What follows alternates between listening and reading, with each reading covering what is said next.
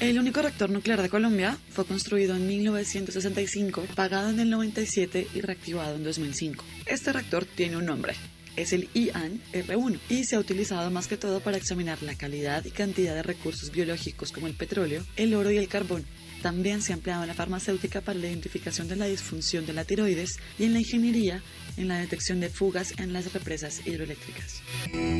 El IAN R1 fue adquirido en los años en los que el presidente de Estados Unidos, Dwight Eisenhower, lanzó el plan Átomos para la Paz. Fue donado al gobierno de Colombia, que en ese momento estaba encabezado por el presidente Guillermo León Valencia, con el fin de impulsar la producción de energía nuclear a bajo costo. En su momento fue evaluado en 316.556 dólares de entonces, pero algunos llegaron a calificarlo como un juguete, pues comparado con los reactores del mundo, era muy muy pequeño.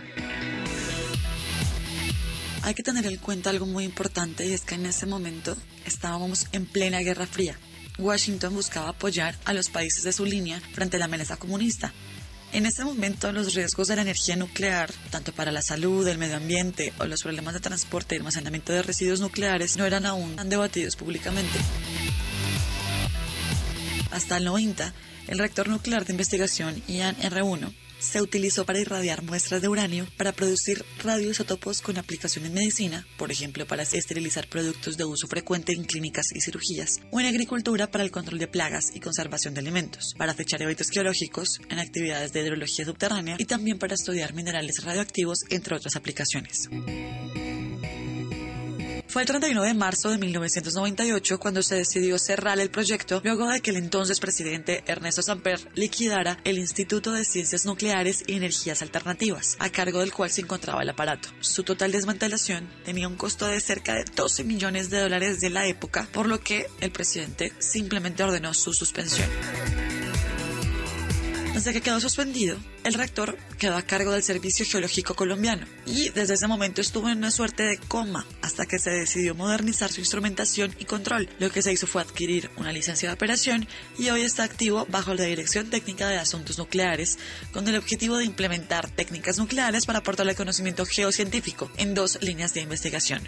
Geocronología, es la edad de las muestras geológicas que llegan al reactor, y la activación neutrónica que determina la composición de los elementos de las muestras.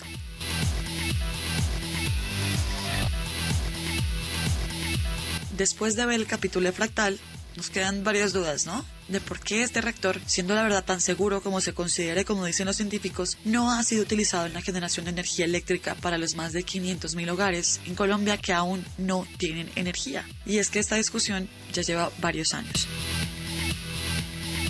De hecho, en 1994, Jaime Ahumada, en ese entonces el director del Instituto de Ciencias Nucleares y Energías Alternativas, dijo, desde 1981 se ha venido discutiendo en el país la posibilidad de construir una planta nuclear para generar electricidad. Este argumento era apoyado también por los múltiples apagones que sufrió Colombia en 1992 cuando César Gaviria era presidente.